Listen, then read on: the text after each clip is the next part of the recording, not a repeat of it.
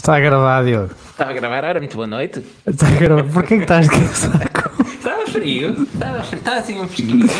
E resolvi vestir qualquer coisa para, para me agasalhar, não é? Então fala mais perto do microfone. microfone. Pá, Mas assim, com metade do casaco tapado. Mano, então mostra lá para, para quem está a ver em direto no YouTube, mostra lá o teu casaco. Está a ver? GP2, não é? Um casaco com GP, GP2 Engine. Ahm, é isto. ah, estão para aí 30 graus neste escritório, mas o Diogo achou por bem Achei que ficava estar, bem. estar Quando dizia, quando dizia com mobília. Apesar disso, por baixo está, está uma camisola da cor da Aston Martin. Aqui é, é a avença habitual que está, Exato, que está lá É, atrás. Tem que estar para E, todos. portanto, faz, faz sentido acordar a São Martin. Ah, Diogo, eh, vamos começar eh, pelo Fora do Circo, não é? Que acho que é que toda a gente está aqui para. Exato. Acho que toda a gente esteve sintonizado em Monza este fim de semana. Bom, olha, Monza também é verdade. Também é verdade. Está. Ah, mas eu disse Fora do Circo, mas eu queria dizer bilheteira. Ah, eu pensei que íamos começar por aí, mano. Não, não, vamos. Mas queres começar. começar? Mas queres começar por Monza? Queres começar por Monza? Vamos é? já a Monza, vamos já a Monza, já fica já despachada. esta- Então vamos, eh, vamos Porque começar pela Monza. isto já nem é bem uma notícia, que é Filipe Albuquerque vence mais uma prova do WEC em LMP2. Ah, pois é, é isso, é isso. Eh, nem sei se vale a pena eh, reportar este tipo de, de coisas. O Filipe Albuquerque não fez a última prova de, do WEC por compromissos com o, Com o IMSA. com o IMSA. Foi a, a Monza, às 6 horas de Monza, espalhar magia, espalhar magia, mas de uma forma incrível. Sim, o que é que acontece? O Filipe não esteve em, em Portimão, o 22 não ganha. O Filipe este ano não está a fazer o European Le Mans Series, o 22 não ganha. O Filipe volta para fazer as 6 horas de Monza. O 22 ganha e vai ao pódio à geral. É verdade, ao pódio ao geral, quase um minuto de, de avanço para o segundo LMP2 foi. Esquece. O que é que uma pessoa. O patrão esteve fora, mas voltou a casa este fim de semana e pôs, pôs ordem. É muito por aí, é muito por aí. Ahm, não há, não há, acho que já não há palavras para o, para o Filipe Albuquerque e para, para a equipa do, do 22. Não, a única, a única coisa que, que eu aguardo neste momento para saber é que equipa ahm, de LMDH ou de Hipercar é que vai contratar o Filipe para ele disputar o WEC eh, e as 24 horas de Le Mans em 2022 ou 2023, mais tardar. Ferrari, não queres? Não ficava mal. A Ferrari que anunciou, eh, não Ferrari, mas o próprio Callum Milot que anunciou um programa de, de resistência, ou melhor que um programa de resistência, não, que vai fazer as 24 horas de Le Mans este ano em GT, se não estou em erro. Sim, sim. A Ferrari anunciou que o seu hipercar vai ter tração às 4 e uma componente híbrida. Acho que Sim. não é propriamente nenhuma. Não, Surpresa. estávamos à, à espera já desde. hum, Já, eh, até tendo em conta os últimos lançamentos de estrada da, da Ferrari e de certeza que vai aproveitar também muita da tecnologia da Fórmula 1 atual. Sim, sim, sem dúvida. Eh, Vamos ver que tipo de motorização depois é que eles metem no, no hipercar. Mas era, era engraçado vermos o Filipe Albuquerque de, de vermelhinho. Eu acho que sim, acho que sim, não tenho nada a Está a olhar para o casaco como isso. Estava a ver se era vermelho, tem vermelho. Tem vermelho, tem vermelho serve, né? Sério. Basicamente é isso. Eh, fora do circo, ficamos por aqui e depois voltamos. Sim, sim, para já ficamos. Já só para referir, ainda, ainda a propósito das 6 horas de Monza, que pela primeira vez a Glickenhaus eh, liderou uma prova do WEC, ainda que por pouco tempo, mas esse pequeno triunfo já ninguém nos tira. Olha, fiquei surpreendido com a, com a Glickenhaus, eh, surpreendido e, e contente, né? porque estavam já várias equipas eh, de- das grandes a deitar por terra os esforços da Glickenhaus, mas mostraram algum desem- alguma competitividade, apesar de terem ficado atrás do Felipe, mas eh, Sim, mas isso, eh, eu acho que isso não é propriamente falta de, de ritmo, Eh, mas mais eh, fiabilidade até. Sim, por isso acho que vai ser, eh, vai ser interessante ver a evolução da, da Clicanals. Vamos só um bocadinho à bilheteira. Agora sim, vamos à bilheteira. Vamos. Na bilheteira não queremos eh, amassar-vos muito, até porque acredito que estão cá por causa de outra coisa, Eh, mas eh, o, O que é? carro, o carro de 2000, já, já lá vamos, já lá vamos. Eh, o carro de 2022 foi eh, apresentado As Gertrudes. a Gertrudes foi apresentada. Pá, acho que não vale a pena comentar muito sobre, sobre o tema para já, porque as equipas ainda não começaram a, a mostrar aquilo que podem fazer com o regulamento, mas para quem tem curiosidade pode passar no, no nosso site e eu vou deixar o, o link na bio e na descrição aqui em baixo. Aqui em baixo. Um, e mesmo em, em, podcast podem ver a descrição do, do episódio e vai estar lá o link para o nosso site. Uh, e tem lá uh, uma breve explicação disto do, do que é o efeito de solo, como é que vão reduzir uh, o ar sujo uh, e esse tipo de coisas e uh, os principais aspectos que vão ser alterados no carro de 2022 comparado com o carro de 2021. Por isso passem lá no nosso site, desliguem o adblock. Exato, carreguem, carreguem, nos anúncios. Carreguem nos anúncios. Se vos aparecer anúncios a, a, perguntar se as solteiras ou solteiros na vossa área de residência digam que sim, pá, não, não tenham vergonha. Uh, e, podem, mesmo, podem conhecer, mesmo que, diga, mesmo que diga casados, vocês podem dizer que, que sim. Uh, e aproveito só para responder aqui ao Nuno Remeiro, se pergunta que os champanhes vão ser obrigatórios. Uh, sim. já agora, tal como dissemos no último podcast, o que vimos nesta. Um, o que foi apresentado em Silverstone foi um conceito com base no novo regulamento, ou, ou, seja, a ideia da FIA de como poderá ser um carro segundo as novas regras, não é exatamente aquilo que vamos ver nas pistas no próximo ano, e já tivemos equipas que depois daquela apresentação disseram que estão a seguir filosofias um pouco diferentes e que os seus carros não se parecem muito com, um, com o que vimos, ou seja, cada um terá suas virtudes. Cada um terá suas virtudes. Está bem. Vamos a Silverstone? Vamos, não, nós não estávamos já. As Gestrudes não foi apresentado em Silverstone. As Gestrudes foi apresentado em Silverstone, sim, pode, está bem. Tá bem. Continuamos em Silverstone, Continuamos. mas noutro tema? Continuamos em Silverstone, mas noutro tema. Sprint Qualifying. Gostaste? Opa, sinceramente não, eh, não desgostei. Uh, isto uma vez ou outra num calendário de 23 provas porque Epá, tu, estás, tu estás a dizer isso só para não dizeres que aconteceu exatamente aquilo que eu previ a semana passada. O que é que aconteceu? O que aconteceu? Tiveste alguma ação na, na partida e depois tiveste um, uma precisão. Tiveste riscos mínimos para ninguém comprometer a corrida para domingo. Não foi bem assim, foi assim. Tivemos um Fernando Alonso, por exemplo. O Alonso fez um bom é. arranque, conseguiu conquistar seis posições no arranque. É um bom arranque, é eufemismo aqui para o que o Alonso fez Uh, aproveitou muito bem a oportunidade a partir de macios, uma estratégia arriscada, mas que pagou. Uh, foi ultrapassado por dois carros, se não estou em erro, porque os macios já estavam nas lonas no final da corrida, obviamente. Depois tiveste Sérgio Pérez, que foi o único que arriscou um pouco e pagou o preço, errou, e com isso foi para o fundo da classificação e acabou por desistir. Um, que é que me estou a esquecer? Tiveste um Sainz que foi rolado por um George Russell no, no arranque um, e que depois teve que recuperar até o lugar de onde tinha arrancado. Mais nada. E o Sainz teve que recuperar. O que é que eu acabei de dizer? Pronto. Então foi, foi, um... foi, foi a única coisa que tiveste. Foi um, foi um bom sprint. Não achas que foi um bom sprint? Ele basicamente esteve a remediar um erro, foi a única coisa que aconteceu. Foi Bom sprint estiveste no domingo. Importaste, importaste muito de ver aquela corrida? Opa, não, eu nunca me chatei de ver corridas, é uma das coisas que, que tem de bom. Agora, se me perguntares se eu acho que, hum, que ganhamos alguma coisa, sinceramente acho que não, porque. Tiras um, uns treinos livres e metes uma prova a sério. Ah, Três vezes por ano. Não, não me tira o sono, é verdade que não. Agora, aquilo que eu acho. É... Tira-te o sono porque nunca sabes a que horas é. É o também, também. Prim, primeiro rebenta com os horários todos. Que não sei qual era o problema de fazer a sprint qualifying uh, à hora da qualificação habitual.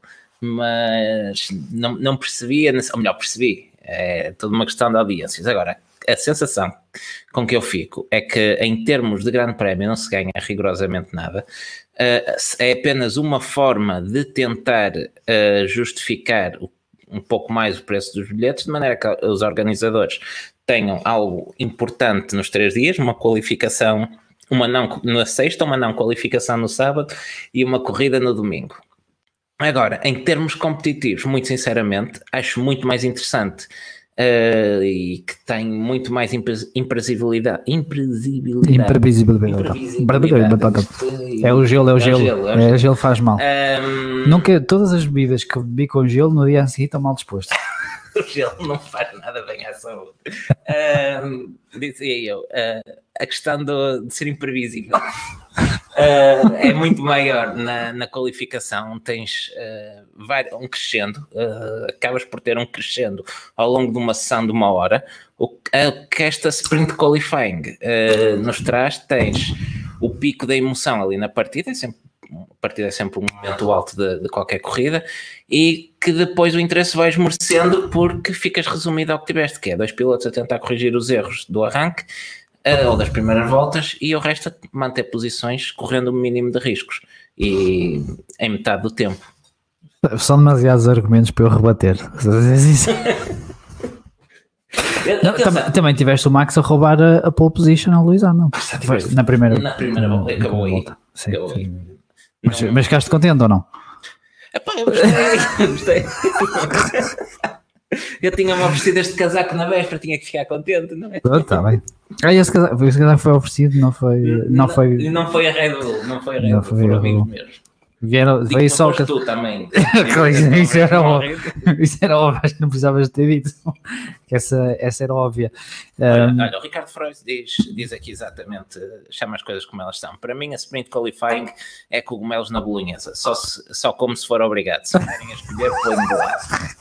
Não, em duas frases, resumo tudo aquilo que eu estava a dizer. Posto isto, não vejo que não possa haver corridas ao sábado. Um, embora eu goste do formato atual, temos uma boa qualificação e uma boa corrida ao domingo e à sexta trabalho. Uh... se tivesse a qualificação na sexta de manhã e a sprint sábado à tarde. Uh, desculpa, uh, a, qualific... o gelo, a qualificação sábado de manhã e a sprint de sábado. Começa a ficar com a agenda um bocado preenchida. Se calhar se estivesse no circuito, gostava mais. Mas, mas aquilo que eu acho é que o formato. O mal não está em fazer-se uma corrida mais curta ao sábado. O mal, uh, para mim, está no formato de querer que aquilo seja uma qualificação, porque está tudo com medo de lhe chamar uma corrida no sábado. Um, não via problema, por exemplo, se fosse efetivamente o que aquilo é, uma corrida sprint, um, que com um terço das voltas e se calhar um terço da pontuação, ou metade da pontuação, um, em vez de pontuarem os 10 primeiros, olha, podiam até utilizar o sistema do, dos anos 90 de pontuação, 10, 6, 4, 3, 2, 1, do primeiro ao sexto. Eu essa comprava. Fazia, fazia mais sentido. Sim, isso. E não inventava com, com qualificações. Um, Davas a pole sempre à qualificação.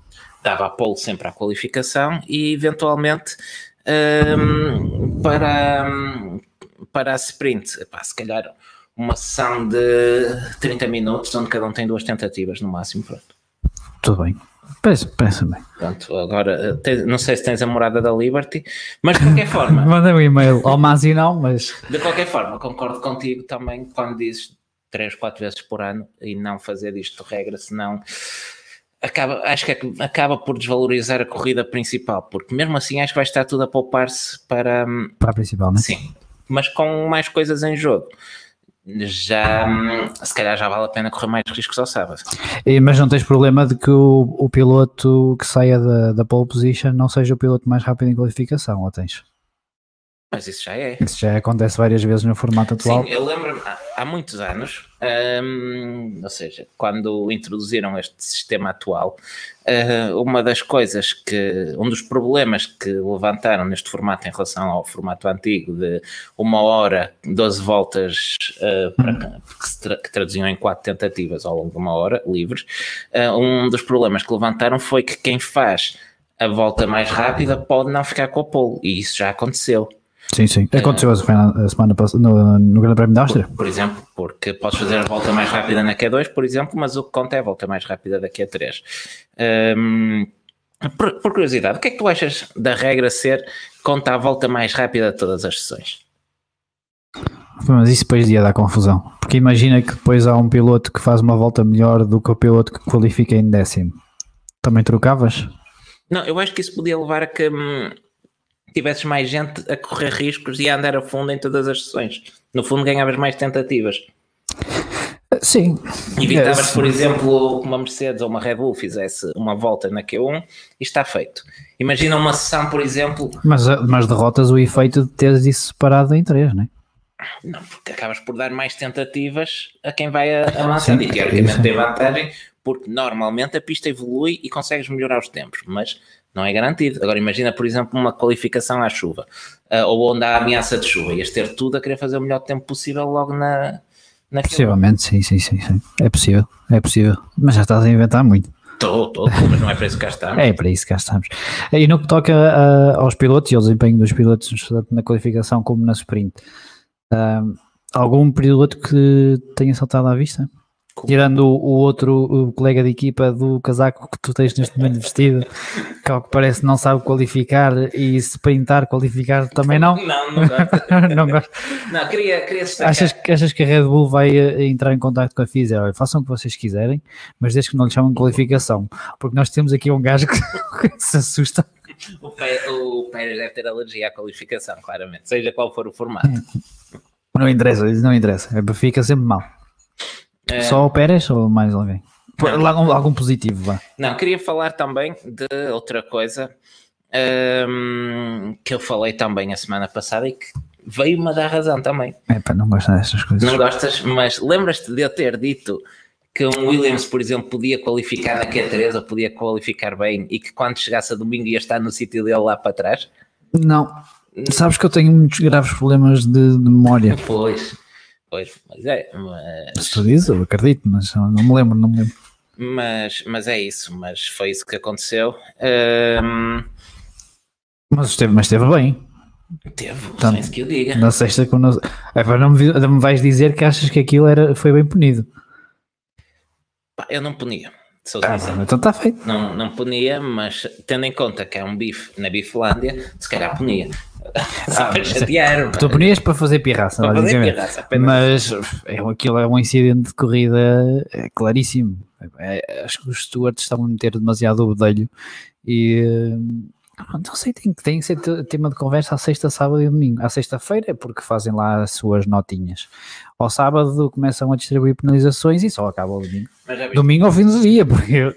Com, este, com este formato, a, a super volta de qualificação do George Russell acaba por, eh, por perder impacto, acaba por. Um, por não ter tido o peso que poderia ter. Ele qualifica em um oitavo e parte para a corrida décimo segundo. É pá, sim, mas isso o George Russell também sempre que arranca para uma corrida com um para-choques, um para-choques, um, um paraquedas agarrado ao, ao carro. sim, eu acho, eu acho que se houvesse, hum, se houvesse três ou quatro arranques que, hum, caía para o último. Sim, que caía para trás dos As e que o Bottas caía para quinto ou sexto. Eu... Bottas em média perde um lugar por arranque. É possível, é possível. Porque estava aqui, deixa eu ver. Mas olha que o, o Russell Uh, no arranque da bandeira vermelha ganhou uma posição, por incrível que pareça. Ah, ok, mas foi a do Sebastian Vettel. Foi o Sebastian Vettel que caiu para o último, pronto, não, não conta. E depois perdeu logo assim.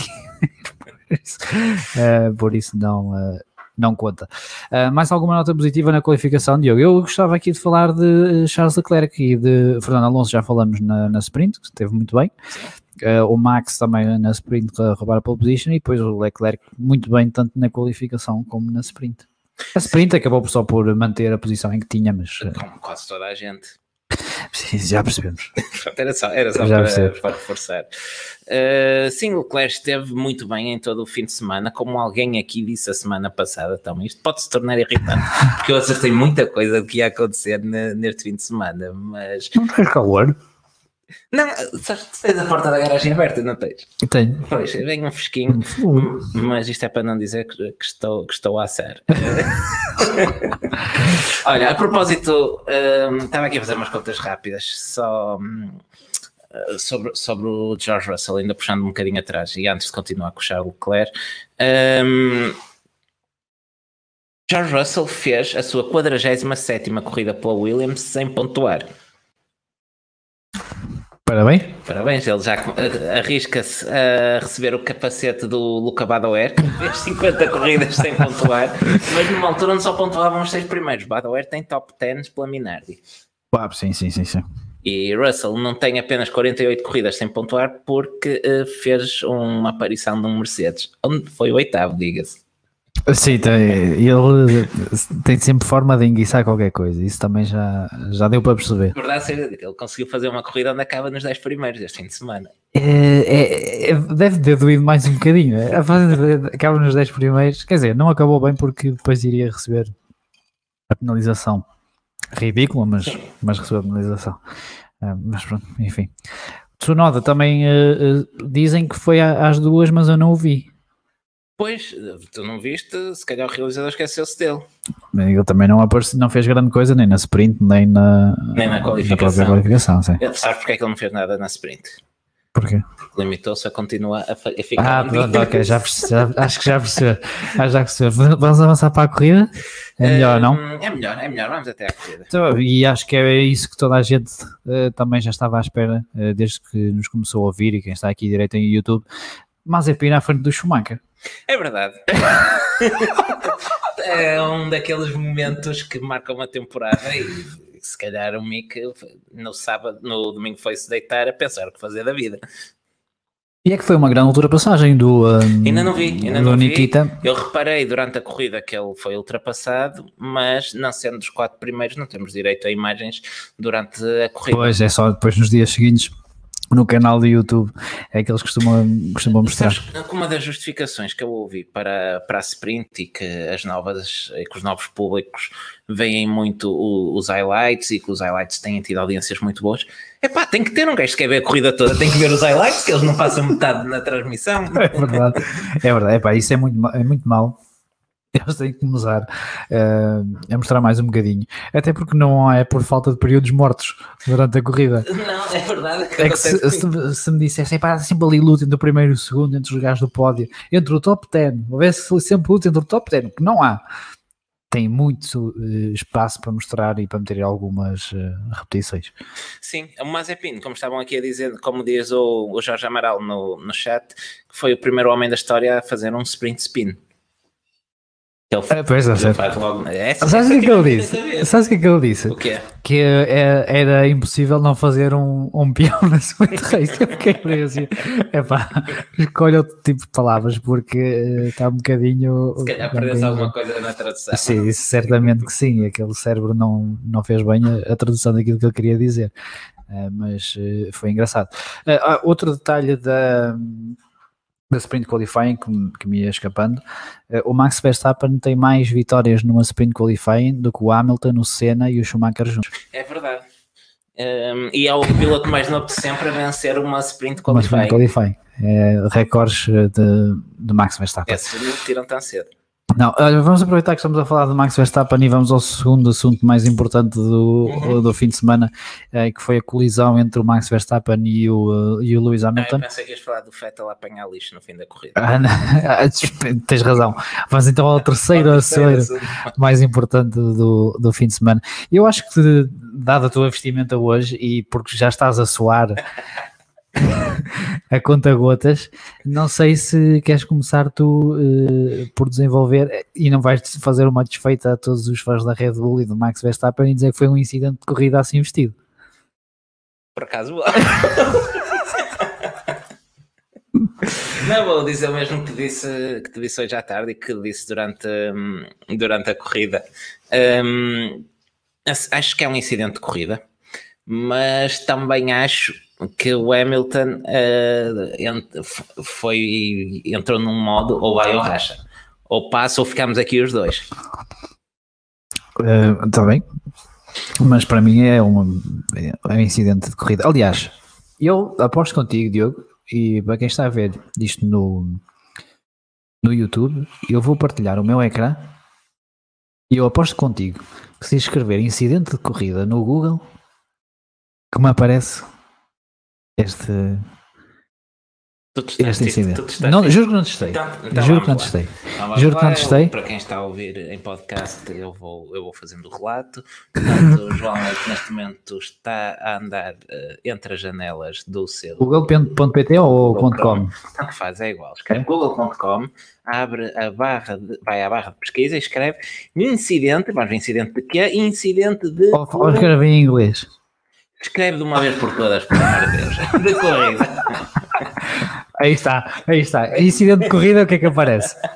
Hamilton versus Verstappen foi incidente de corrida como tantos, culpa o incidente de corrida, análise do grande prémio. Porquê que não aparece nada do bandeira amarela aí? Eu também acho estranho porque me parece tudo do Brasil. uh, não, mas uh, voltando ao assunto de forma um bocadinho mais uh, séria, um bocadinho só, atenção.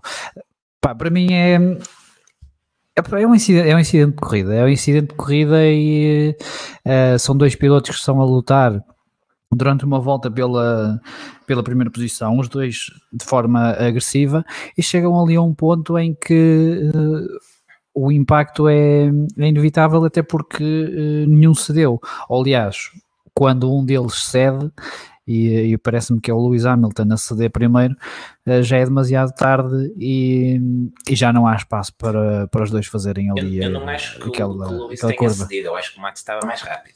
Uh, não, mas... o, o Lewis trava antes dele trava porque tem que travar, senão vai, vai ao muro, senão está em frente. O, é? o, Max não travou. Agora, eu, eu acho que tu, que tu resumiste bem a questão. Uh, fica, fica bastante claro desde o arranque que nenhum deles ali vai ceder um milímetro que seja, a fazer-me lembrar uh, outros tempos, nomeadamente com, com Rosberg e Hamilton, vimos isso algumas vezes um, os dois a lutar e ninguém cede um milímetro. E quando ninguém cede, normalmente isto acontece. Não digo que seja propositado, que, que, seja, que seja errado. Um, acontece isso normalmente quando tens dois pilotos que não querem ceder nem um bocadinho. Um, é muito difícil dizer que hum, atribui culpas a um ou ao outro e eu não atribuiria, porque Hamilton uh, ainda na reta chega a estar ligeiramente à frente de Verstappen, porque parece-me que atrasa um pouco a travagem, não tenho dados de telemetria para confirmar, mas fico com essa sensação. Estamos a falar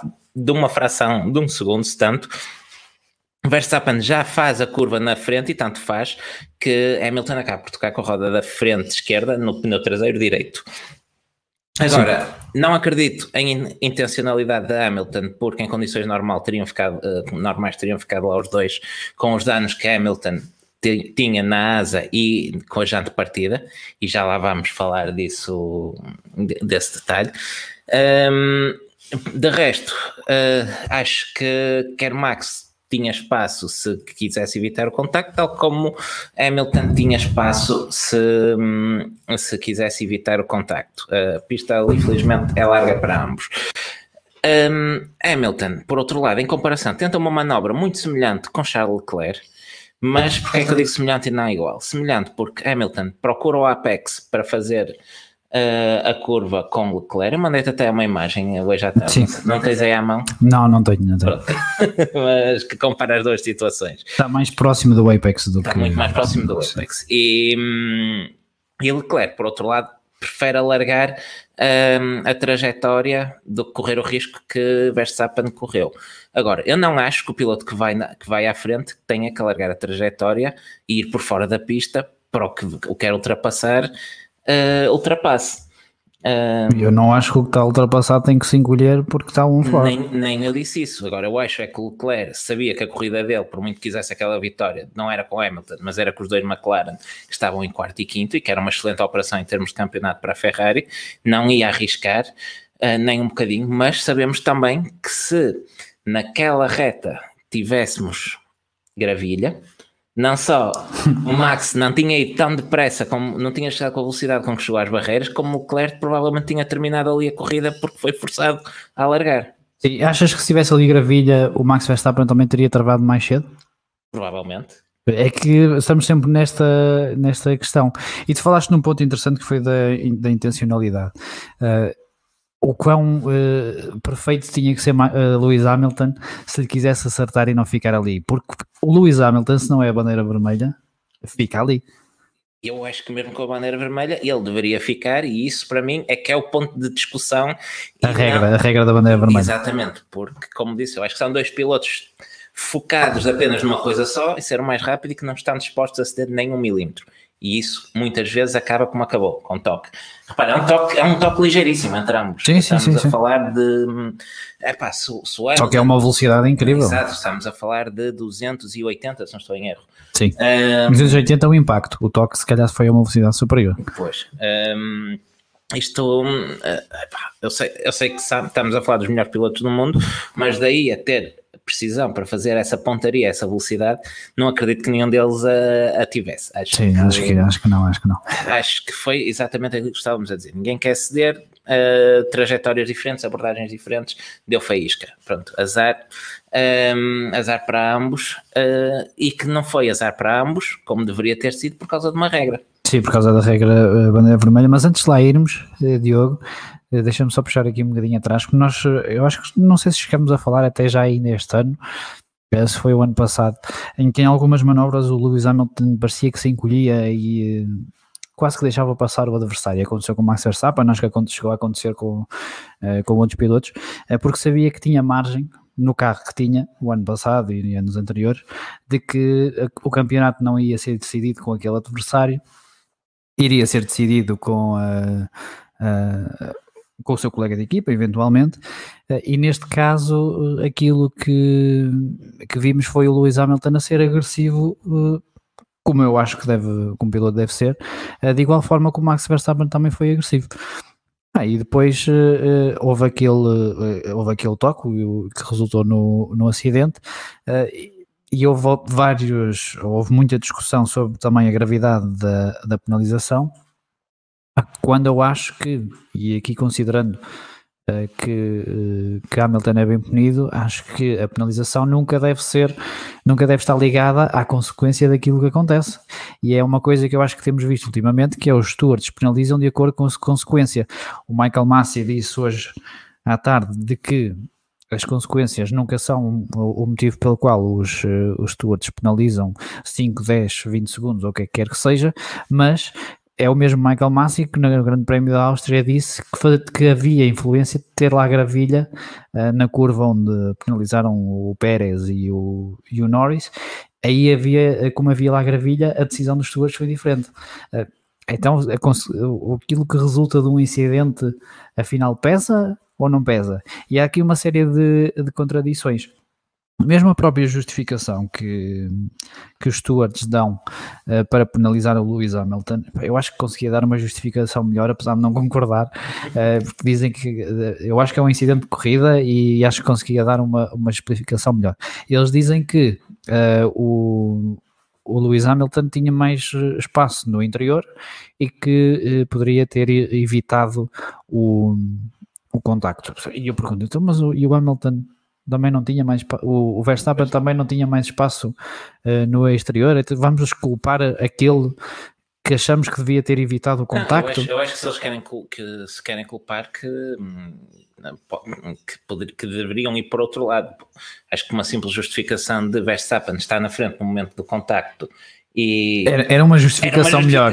Era uma justificação melhor. Uh, e eles chegam a estar lado a lado na, na reta Sim, Hamilton chega até, eu hoje estive a ver, Hamilton chega até a ter uma é uma ligeira, ligeira, vantagem de uma asa frente, Sim. basicamente. E depois quando se começam a aproximar da, da curva, uh, o, o, Hamilton uh, retrai-se primeiro e, e depois dá-se o toque com a, a roda da frente do Hamilton na roda traseira do, uh, do Verstappen. Epa, e não nos enviem mais imagens paradas porque sinceramente isso não diz nada.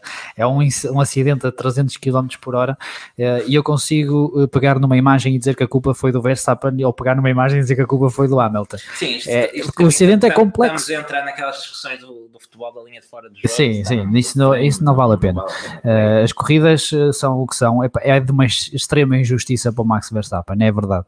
é muito injusto para o Max Verstappen perder ali 25 pontos. Ah, mas porque é injusto para o Max Verstappen, uh, não podemos injustiçar todos os outros só para tornar as coisas certas. As corridas são assim, uh, eventualmente vai acontecer ao contrário, eventualmente vai ser outra vez um incidente de corrida. Eventualmente eu ponho dinheiro fora. É isso que vai acontecer. Uh, vai acontecer, vai voltar a ser um incidente de corrida e vai voltar a haver penalização. Aliás, a nossa, a nossa reação no domingo estávamos a trocar mensagens e dissemos um para o outro: é um incidente de corrida, o Hamilton vai ser penalizado. Sim. Uh, Porque já sabemos, já que, sabemos o que é que eles têm feito. Exatamente, mas é aquilo que eu, eu, tenho dito anteriormente e, e, não vou, e não vou mudar aquilo que disse por causa do, do desfecho deste, deste incidente, que é se vamos a penalizar todos os toques sempre que há contacto, e isso tem vindo a acontecer, um, isso inibe os pilotos de lutarem e então aí é que não temos ultrapassagens em pista. E, e, vai se tornar muito mais difícil e cada vez mais difícil policiar tudo.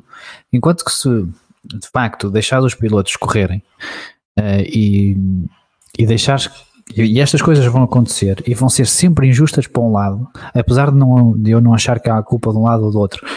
Estas coisas vão acontecer e vai ser sempre alguém a sair pior de, do cenário do que um, um outro piloto.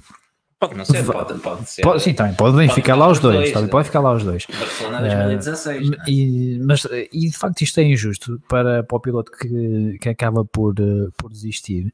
Mas estas coisas terão tendência a. Uh, a igualar-se no, no futuro. Enquanto se nós vamos estar sempre a policiar, uh, eventualmente isto vai deixar de ser coerente. Eventualmente não, já, é, já não há coerência nenhuma. O próprio Michael Massey que nos diz que uh, os, o, as punições não estão de acordo com uh, a consequência do, do acidente, é, não viu que no dia anterior penalizaram um piloto por neste caso foi 3 lugares na grelha, mas seria equivalente a 5 segundos e até só lhe deram um ponto na licença enquanto ao Hamilton deram dois, mas é exatamente a mesma coisa. O George Russell tem um toque com o Sainz, leva um ponto na licença, o Hamilton tem um toque no Verstappen e tem dois pontos na licença, quando é exatamente a mesma coisa. Se querem punir este tipo de, de coisas, mas vamos puni-las igual. Sim, e ainda bem que falas, do, desculpa, ainda bem que falas do Sainz, porque o Sainz regressa à pista imediatamente à primeira oportunidade, depois desse toque do, do Russell, hum. uh, e, e, entra, e quanto a mim bem, diga-se já agora, uh, de modo a colocar-se à frente do carro que vinha atrás. Sim. Exatamente como Sebastian Vettel tinha feito no Canadá em 2019. E eu digo que pior do que Sebastian Vettel.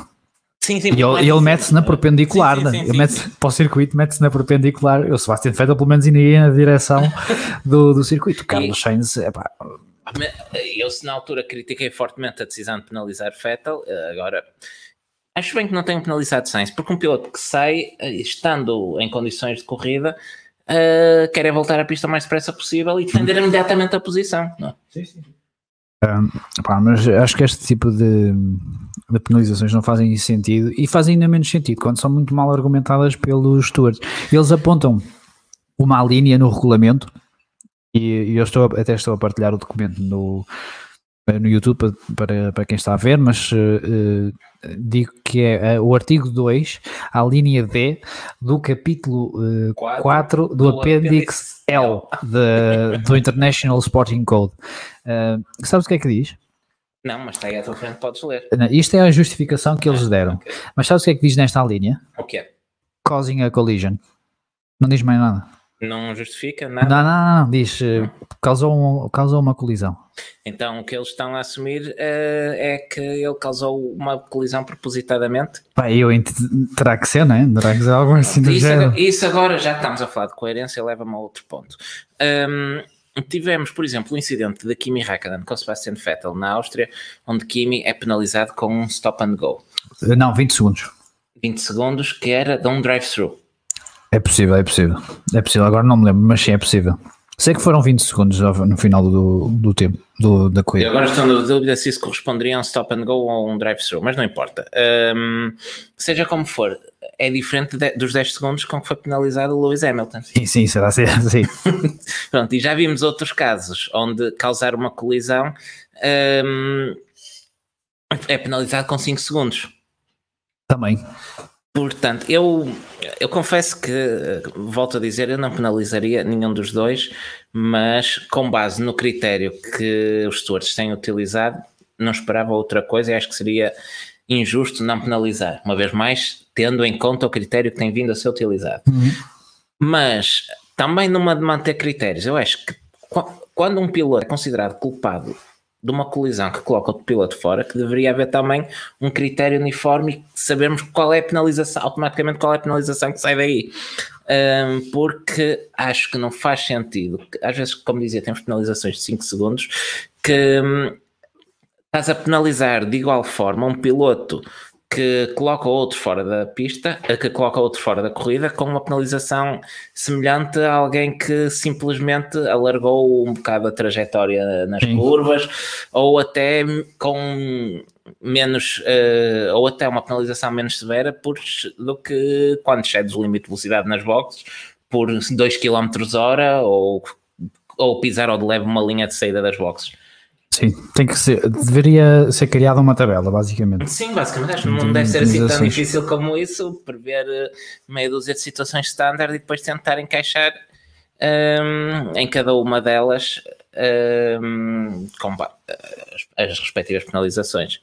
Sim, porque de facto neste momento não, não faz sentido. E faz menos sentido depois termos que ouvir isto. Ah, o, o resultado de um acidente não, não tem influência na, na penalização aplicada ao piloto. Quando claramente temos visto que sim.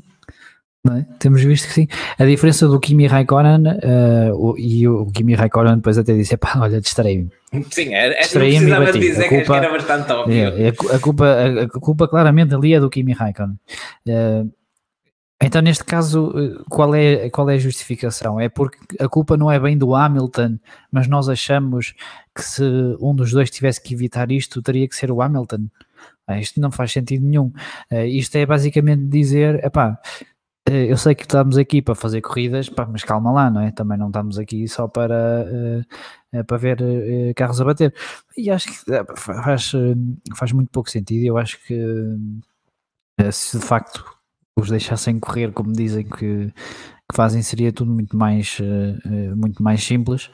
Uh, pá, e o, o desporto automóvel parece-me como todos os outros desportos, por vezes é injusto e as pessoas vão ter que aprender a, a, a, viver, com, a viver com isso, porque foi já hoje, hoje não, no, no fim de semana passado. foi injusto para Max Verstappen que não fez nada de mal e não pôde terminar a corrida, ainda teve que ir para o hospital. Uh, e, e no outro dia vai ser injusto para, uh, para o Hamilton. Já foi injusto para, para outras pessoas, para, para outros pilotos. Mas o que é que se vai fazer? Porque neste caso, para ser justo para Max Verstappen, teria que ter terminado ali a corrida e tipo, para ele ganhar, não é? Sim, e davas uma bandeira preta por a toda a gente. Acho que isso é entrar num em terreno perigoso. Uh, eu vi, eu estava aqui a passar os olhos pelos comentários no chat e, é, são muitos e não, não consigo pegar em tudo, mas vi há pouco um comentário de alguém que não estou agora a encontrar, mas que hum, acho que foi do Jorge Amaral que dizia algo como Uh, o Hamilton, uh, dificilmente alguém que está a 33 pontos do, da liderança vai arriscar um toque onde corre o risco de lá ficar. E, e voltamos outra vez à, à mesma questão. Ele tinha lá ficado. Ele, se, não é uma, se não é a bandeira vermelha, mas, o Hamilton fica. Uh, Lembra-me só uma coisa, mas ele não chega às boxes a, a rolar pelos próprios meios. Em, em safety car. Em safety car. Sim, sim, sim. sim. Poderia ter mudado uma asa e, e substituído aquela jante, mas de qualquer forma ficaria sempre pelo menos em... Ficaria comprometida a corrida dele, mas aquilo que eu percebi do, do que a Mercedes disse uh, foi de que eventualmente teriam poupado material. Pois acredito Porque sim. ele tinha, tinha a jante, tinha que trocar a jante, tinham que trocar a asa, uh, tinham que reparar uh, aquilo, tudo aquilo que eles fizeram durante a bandeira vermelha e que demorou algum tempo, eles teriam que fazer numa, num pit stop normal e se calhar iriam perder demasiado tempo e a decisão depois passaria por, por abandonar o carro para uh, poupar material. Uh, desculpa, o, o, comentário que eu estava a citar era do, do João Paulo Ramos, afinal. Bom, não. Mas, mas mantém exatamente um, o, que, o que dizia. O, o Alinic há pouco também dizia, dizia algo na linha do que vinhas a dizer também. Hamilton, acima de tudo, manda uma mensagem a Verstappen e a Red Bull: não tiro mais o pé, como já fiz por vezes este ano, é até partir. E sim, estou sempre. Opa, sim. É, é, é, agressivo. Claramente, claramente a, a, Mercedes percebeu que a vantagem já não está do lado deles como, como tem estado até aqui.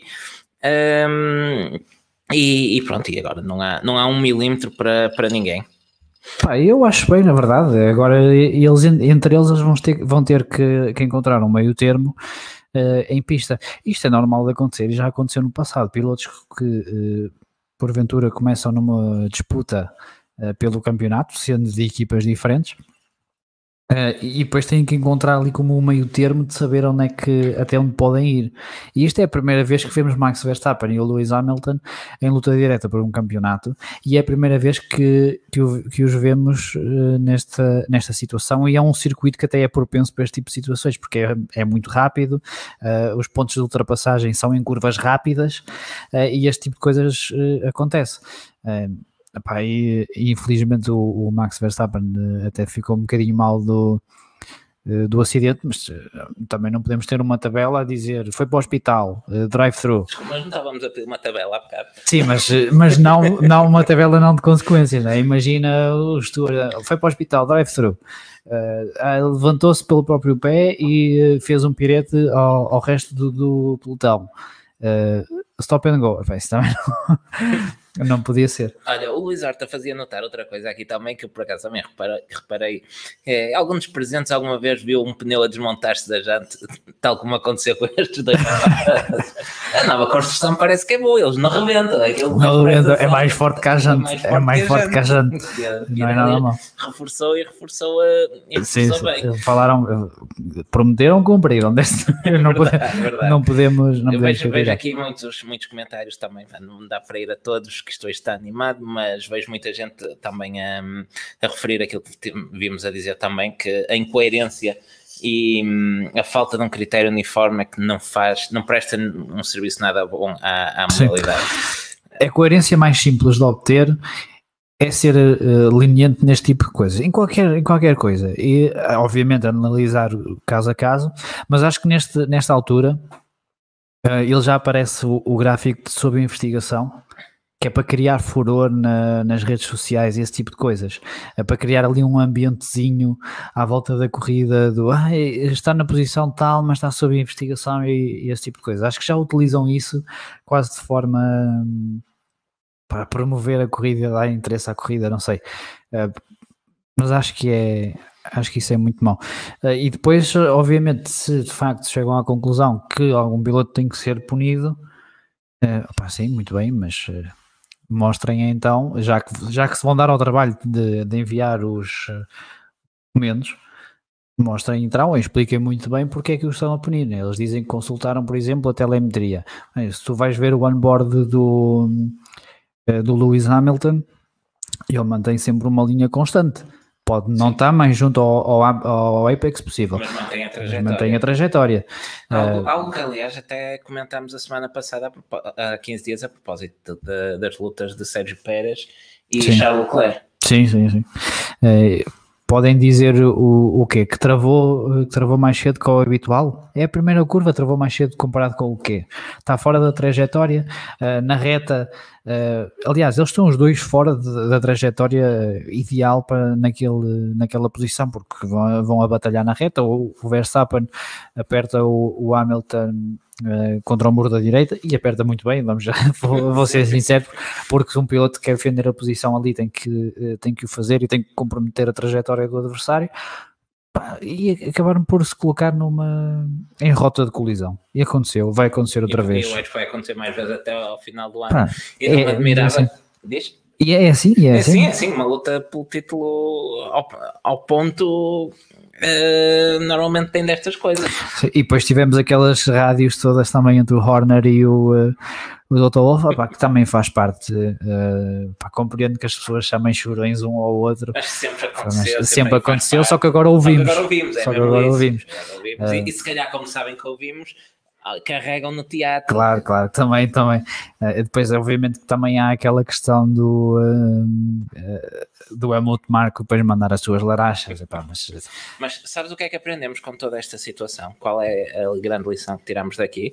Que estamos com 48 minutos de podcast e tu ainda não estás com calor com esse casaco vestido. Essa é a segunda. Ah, okay. Mas eu acho que a maior lição que tiramos daqui é que Michael Masi não vê o e-mail durante as corridas. É verdade, é verdade. também, também é verdade. Um, e é só. Sim, e também não há muito mais para comentar da corrida, verdade? Não, então não há. Ah, então vamos. Então lá, não vamos há. Lá. Até, vou tirar, até vou tirar tira, o casaco. Tira lá o casaco, tá, estás a pingar.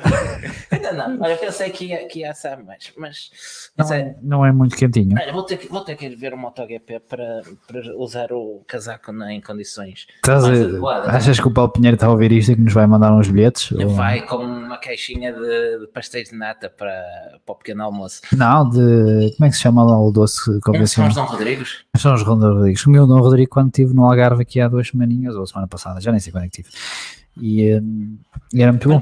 E com isto? O podcast bandeira, bandeira gastronomia, agora, é, agora já é.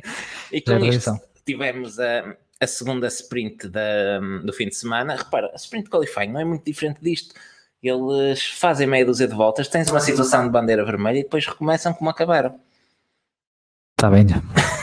Já percebemos onde é que tu queres, onde é que tu queres chegar. Acho que as pessoas já perceberam. Não vale temos aqui um alinhamento para seguir. Vale é? Sim, deixa eu só confirmar que. Uh, ah, falta a bandeira vermelha. A regra da ah, bandeira é vermelha. Tanta coisa, não falámos falta, da regra da bandeira vermelha. E... Apesar que isto já estava. E olha, estão aqui a dizer para te chegares ao microfone. Está bem, está bem. Está bom assim? Ou aumenta o teu ganho. Podes aumentar o teu ganho ah, um bocadinho. Quem é, que teve, quem é que teve aqui a tirar ganho? É, epá, é porque tu depois uh, vocalizas demasiado e, e, eu então tive aí um bocadinho a, a, mexer. A regra da bandeira vermelha, uh, achas que é preciso rever a regra da bandeira vermelha? Acho que sim, e aí já não é de agora que acho isso. Desde Mónaco 2011 para aí, não? Para aí, não sei quando é que a regra como está foi instituída, mas acho que não faz sentido que que possam, que possam fazer reparações dos carros como se estivessem na garagem numa, numa situação de bandeira vermelha, porque hum, acaba por prejudicar uh, uns em detrimento de outros. Acho que isto só faria sentido se os pilotos pudessem recorrer a carros de reserva. É, pá, um ticar? Um ticar. Isso aqui é um throwback agora que não mas, estava à espera desse, desse mas, mas não é verdade. Se um piloto tem um dano que não seja reparável, é forçado a abandonar. Se tem um dano que em 20 minutos consegues reparar, uh, pode continuar, mas é um dano que em condições normais o obrigaria a abandonar, acaba por ter uma vantagem injusta em relação ao outro. Sim, se, se a corrida está suspensa, há que suspender a corrida, não é? Olha, vai, vai, aqui vou ter que concordar com os senhores do outro lado do charco, que, como vês na NASCAR, quando a corrida é interrompida, uh, não podem tocar nos carros, ponto final. E neste caso, como é que tu farias? Mandavas o piloto para trás? Uh, porque obviamente eles por, por questões de segurança têm que reparar o carro se querem que ele volte. Uma vez que temos uh, standing start após bandeira vermelha, o que é que tu farias? Metias os pilotos a, o piloto que tivesse trocado o que quer que seja a começar do pit lane? Ah, se ele acha que está em condições de correr, vai para a grelha. Se precisa de fazer um, alguma intervenção, espera nas boxes e quando a corrida começar, então podem fazer as intervenções que acharem necessárias. Portanto, tu dirias começa, ele voltava à grelha independentemente do estado do carro? Não, se a equipa achasse que o carro não estaria em condições de, de prosseguir, iria, iria para as boxes. Se, se, ele conseguisse chegar pelos próprios meios até às sim, sim, por exemplo, no caso do Hamilton, vamos imaginar. Não seria forçado a voltar para, para a grelha, mas a equipa só poderia intervir depois da bandeira verde. Ok. Bem, eu nesse caso acho que dava-lhes uma benesse de poderem reparar o carro, mas o, como uma regra do Parque Fermé, reparavam o carro, eh, mas tinha que começar do pit lane e ninguém podia trocar de pneus. Sim, isso é outra coisa que eu não concordo. A corrida parou, mas é para continuar de onde é, estava, não é? É como se fosse um safety car, só com os carros parados, basicamente.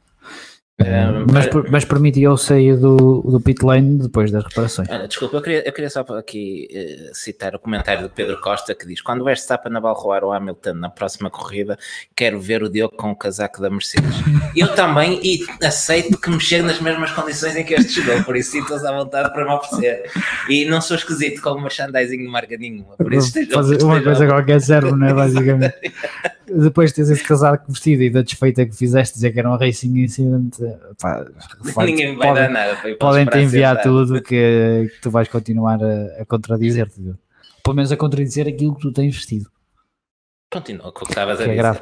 É. Uh, pronto, então uh, nós fizemos também uma sondagem, a Eurostat, uh, no Twitter perguntou o que é que as pessoas achavam sobre a regra da, vermelha, da bandeira vermelha e 73% das pessoas disseram que sim, que devia ser revista. Não, fica uma sensação clara de hum, uma vantagem injusta para, hum, para um piloto. É, eu entendo que a FIA e a Liberty querem ter o máximo de, hum, de carros possíveis na, eh, em pista. Mas para isso, olha, permitam carros de substituição também, não é? Sim, mas o carro de substituição também tinha que sair lá de trás. Está bem, não disse o contrário, ah, mas, okay. mas ia para a pista. Sim, sim. Mas embora, embora pela regra atual ele ia para o sítio onde estava na, na corrida, não é? Sim, pela regra atual, sim. Uh, mas é o que eu digo: se, se tocam no carro, têm que sair do pit lane. Caso seja um, uh, um rolling start, têm que sair de. Tem que sair tem do último ou, ou, alguma coisa assim. Tu estás-me a apontar para alguma coisa, mas não sei. o último comentário. Podes até destacar. Do, do Jorge Amaral? Não, esse, esse, não é o último. Ricardo Frões? Sim.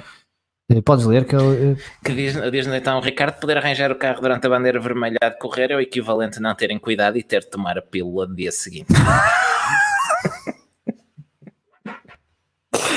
eh, ok, ok, está bem, está bem. Já Olha, ganhei. quanto- Já quanto olha, o comentário seguinte, Fireman, hum, é, é interessante que diz-nos o budget cap é inimigo de carros de substituição, talvez. Uh, e realmente, o- já há muitos anos, quando foi proibido o, o T-Car, uh, foi precisamente a questão. Está bem.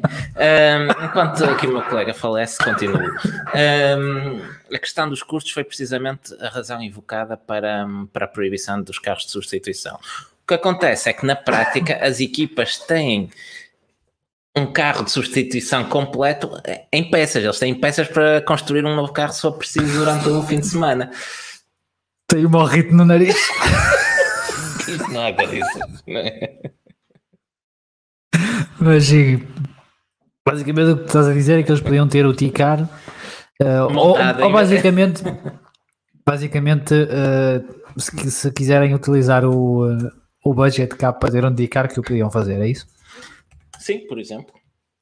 Gostei, gostei da ideia. Olha, não te importas de avançar tu que eu estou aqui um bocado aflito? Pronto, hum, agora se calhar vai ser um podcast a solo até, até ao final, porque é possível que 50% da equipa faleça, mas avançando, avançando então na corrida, após eh, a situação da, da bandeira vermelha, hum, no recomeço o Charles Leclerc eh, fica, hum, fica com a liderança da corrida, uma liderança onde hum, rapidamente começou, que rapidamente começou a ser ameaçada por problemas de motor no Ferrari.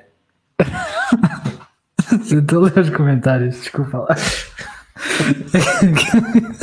É que o Jorge Amaral a dizer tenho um morrito no nariz, bandeira amarela 2021, passam a t-shirt.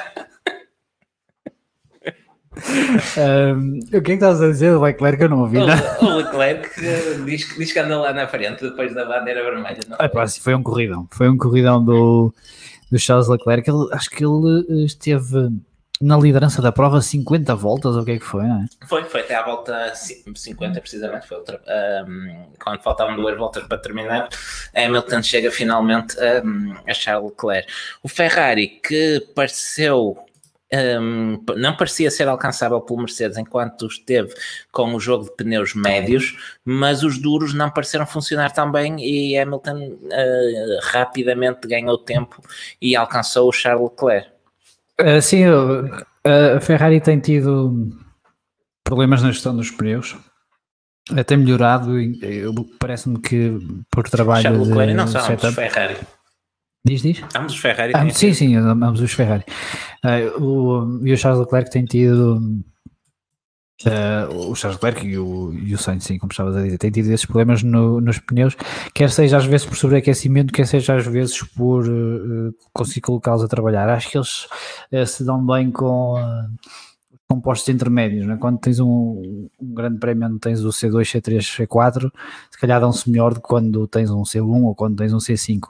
Ainda assim, estarmos aqui a dizer que o Charles Leclerc teve problemas nos pneus e foi por isso que não conseguiu lutar com o Lewis Hamilton, parece que é dos maiores elogios que tu podes fazer à Ferrari este ano, depois da época que eles tiveram ano passado.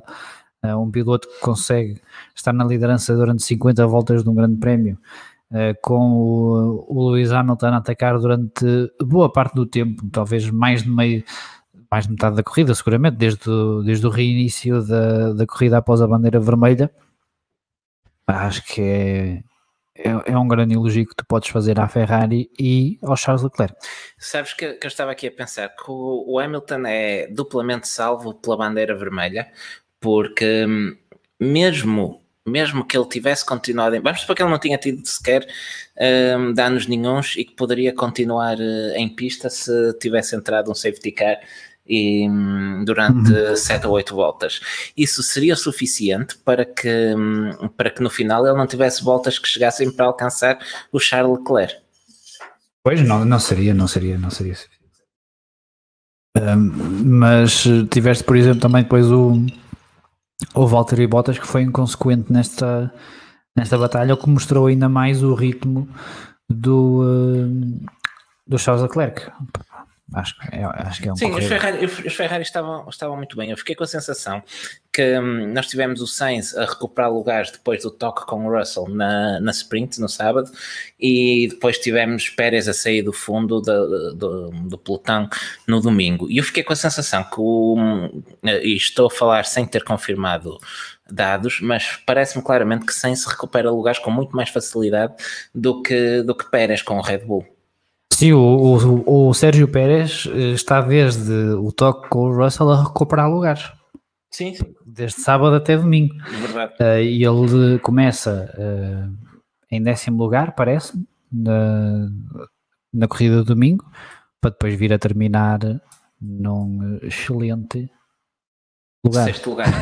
Sexto lugar atrás de Daniel Ricciardo. Atrás do Daniel Ricciardo. Daniel Ricciardo, que defendeu muito bem a, a, posição a Carlos Sainz durante uma boa parte da corrida. Sim, as pessoas têm criticado um bocadinho o regulamento de 2022 porque a diferença de carros, eh, das dimensões dos carros, não é eh, significativa em comparação com este ano e com, com, com os novos.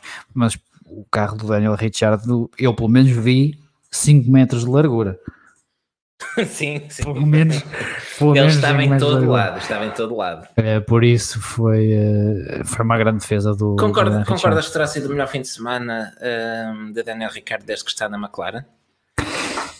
É, epá, concordo, mas dito dessa forma sabe-me a pouco. Ou o Daniel Ricciardo saberá a pouco, porque Sim, não, não, é. Ele, na verdade, ainda... acaba imediatamente atrás de Lando Norris. Mas a diferença ainda foi, eh, ainda foi considerável. Sim, ele acaba a cerca de 15 segundos de Norris. Não foi mais? Não, Norris termina aqui com mais 28.5 para Lewis Hamilton e Daniel Ricciardo faz mais 42.6. Ainda assim é um bocadinho fruta. É, é, é um é bocadinho verdade, fruta mas... e, e, nunca houve aquela sensação. E o Lando Norris ficou muito tempo na, nas boxes também. Verdade, o Norris, isso, isso é outro ponto interessante. Que hum, muitos problemas nas paragens das boxes este, este fim de semana. Não estavam à espera do calor. Depois, parece que não, e eu, a Ferrari acaba por estragar a corrida de Carlos Sainz e que eu atira para trás do, de Daniel Ricciardo com, uh, e, uh, com uma paragem muito longa, 6 segundos, se não me engano. Um, e eu lembro-me de. O Norris? uh, não, também me lembro do Norris que acaba por perder mais tempo na paragem do que Hamilton com, uh, com a penalização de 10 segundos. Um, pois foi. Mas com isto eu perdi-me aqui a ler um comentário. Mas dizia. dizia é o problema de fazer isto em é direto. É o problema de fazer isto em direto. Mas estávamos a falar de Sainz, Sainz tempo perdido, 6 segundos. Uh, Esqueci-me completamente. Do tempo perdido pelo Sainz? Não, do que é que, de onde é que eu queria chegar. Certamente não era nada de bom. Certamente não era nada de bom. Uh, vou aproveitar e vou buscar aqui um comentário. O que é que achaste do. E isto já é da Sprint Race, mas uh, escapou-nos. Dos zigue-zagues do, do Alonso e que o Verstappen também fez um bocadinho. Desde que não tenha sido em travagem, acho que a regra só proíbe de mudar de direção está em travagem. Está feito, não é preciso dizer, não é preciso dizer mais nada. Então, nesse caso, falaste bem, Diogo. Falaste bem. Às vezes, às vezes acontece. -te. E agora foi um desses, um desses casos. Não queres voltar ao script em vez de estar aí a pensar o que, que, que, é que ias dizer? Uh, tu ias dizer que o, o Lando Norris é o piloto da McLaren que mais vezes terminou nos pontos de forma consecutiva. É verdade. Era isso que ias dizer? É, não. mas, mas, mas, é verdade, Norris continua em altas, ele foi quarto classificado. Fica, com a, fica a sensação que Norris poderia ter terminado na frente de Bottas, não fosse a penalização imposta pela McLaren ao seu piloto na, na paragem da A McLaren vai ganhar outra vez o prémio AS, a bandeira de ouro do prémio AS. Estão a trabalhar para isso. É, tem sido constante estes, estes erros da McLaren. O que é que te pareceu da corrida do, do Valtteri Bottas? Ele é verdade que acabou na posição em que se calhar esperamos que ele termine, ou que, que a equipa espera que ele termine, mas se formos ver ao detalhe a luta dele não foi com o Red Bull, foi com Ferrari e com o McLaren. Sim, uh, isso tudo que estás a dizer é muito bonito, mas eu lembrei-me finalmente do que é que ia dizer do Sainz. Não, isto é uma nota rápida, só para dizer que como o Sainz para na volta antes do Leclerc, e o Leclerc na altura seguia em primeiro, que deve ter havido ali um certo pavor nas hostes ferraristas quando viram aquela paragem do Sainz e a pensar o que é que ah, viria a seguir para, para Leclerc. E ainda por cima depois dos problemas do motor. Sim, depois do, dos do problemas mapa. do motor. Um, já agora, e aumentando um bocadinho mais o intervalo, achas que o tempo perdido por Leclerc no final foi só com dificuldades a fazer funcionar os pneus ou achas que os problemas do motor que o prejudicaram verdadeiramente? Poderão ter prejudicado um bocadinho, mas acho que não seria, eh, não seria por, aí, por aí além. O Lewis Hamilton parece que esteve sempre a manter e a controlar a distância para o Leclerc. Ah, estamos a falar ainda assim do W12, que finalmente apareceu em Silverstone, uh, e do, da Ferrari, que, que está em crescendo, mas que ainda não é uma Ferrari com capacidade de, de lutar pela vitória uh, em ritmo. E basta, basta ver que eles fizeram mais ou menos uh, a mesma tática. O Leclerc até parou um bocadinho mais tarde do que supostamente daria uma sim, vantagem sim, eles, nível eles pneu. informaram ambos os pilotos a meio da corrida que iam para o plano B. Sim, uh, e, ou seja, o Leclerc ainda tinha um bocadinho melhor pneu do que, do que o Hamilton, uh, mas acho que não, não teria grande, grandes hipóteses de, de o conter. Parece-me que foi tudo mesmo muito calculado pela Mercedes a partir Sim, do, eu, eu acho que, que não, acho sim, eh, simplesmente na base do achismo, que, que não foram problemas de motor a, a custar aqueles segundos todos a Leclerc, porque a Ferrari informa-o primeiro que, que, os problemas estavam resolvidos e segundo porque depois de, de Leclerc ter reportado esses problemas um, durante ainda faz muitas voltas a bom ritmo um, pelo menos até trocar de pneus aí sim começou, um, começou a perder tempo regularmente para sim, as dificuldades em, em colocar isso, também isso. é um carro que gera menos carga não é? Sim e uh, à partida já sabemos que carros que, que geram menos carga uh, tem maior dificuldade em fazer funcionar o, Sim, colocar, o pneu duro. Em colocar os pneus, as misturas mais duras à temperatura ideal. Um, voltando, voltando um bocadinho então àquilo que estávamos a falar há pouco, de Valtteri Bottas. Aquilo que me pareceu da corrida de Bottas, acima de tudo, é que ele já tem um contrato para 2022. Dizes isso por causa das ordens de a ordem de equipa? Uh, sim, uh, mesmo que ele, uh, eu acho que se ele não tivesse já tudo tratado, que não tinha cedido a posição com tanta facilidade. O quê? Acho que ele não tinha cedido a posição ah, com tanta facilidade. Se esse... para mim, para os em vez de pôs a ler o Twitter. Uh, apá, acredito que sim. Não sei se, se isso significará que, que já tem contrato. Uh, todo, todo este grande prémio pareceu uma chamada para um call center, para ser sincero. Uh, desde as equipas, é desde as equipas a, a, falarem com o Massi, que, que depois ainda lhe deu a, a, o clássico. Nós vamos reportar internamente e voltaremos a, contactar consigo. uh, até até ao, ao Valtteri Bottas eu acho que até ouvi eh, para a sua segurança a sua chamada está a ser gravada e para efeitos contratuais. Um, portanto, não, acredito que poderá ajudar, uh, mas não sei até que ponto é que se na, na próxima temporada e aqui estou a, se calhar a cometer o pecado de dizer que Jorge Russell é melhor que Valtteri Bottas, o que tanto quanto sabemos, pode não vir a ser. Olha, há pouco, há pouco não, no início, no, no início do podcast eu vi um comentário, já não sei de, de quem foi, um, mas com o qual concorda 100% que a Mercedes parece querer que o seu segundo piloto faça maus arrancos. Porquê? Tens visto os arranques do Russell? Ah, ok, está bem. E o Bottas. É que achas que está no currículo? Que assim, é assim mesmo que tenham pole position, se o Hamilton estiver atrás é mais fácil. O Bottas em cada um dos arranques este fim de semana e foram três, perdeu pois um. Pois é, verdade, é verdade. Uh, não, mas dizia que assumindo que Jorge Russell é melhor que, que Valtteri Bottas, não sei se isso não poderá ser importante para 2022, quando se espera que seja mais compacto a grelha. se vai ser ou não. É não sei. Pelo menos ao sábado o rapaz uh, podia. É verdade, é verdade. Se, uh, olha, e, e, já que falávamos há pouco da, da discussão dos formatos, eu, eu gosto tanto deste formato de qualificação que eu acho que a FIA, para apimentar um pouco mais as coisas, podia instituir uma espécie de troféu de time attack para. Como, como no ciclismo tens a classificação geral, a classificação, o prémio de montanha, o prémio dos pontos. Eu acho que podia haver um prémio de qualificação no final do ano. Atribuías uma pontuação à qualificação e tinhas uma, uma segunda taça para. Não precisas cortar o som, mas fica só mais uma ideia genial que para pôr no meu memorando para a Liberty. E eu pelo menos engasguei-me com isto, tu estás a deixar isso subir-te à cabeça. isto é só gelo agora. Pois, o problema é esse, é que agora é só gelo. O problema é antes, é que antes é que já.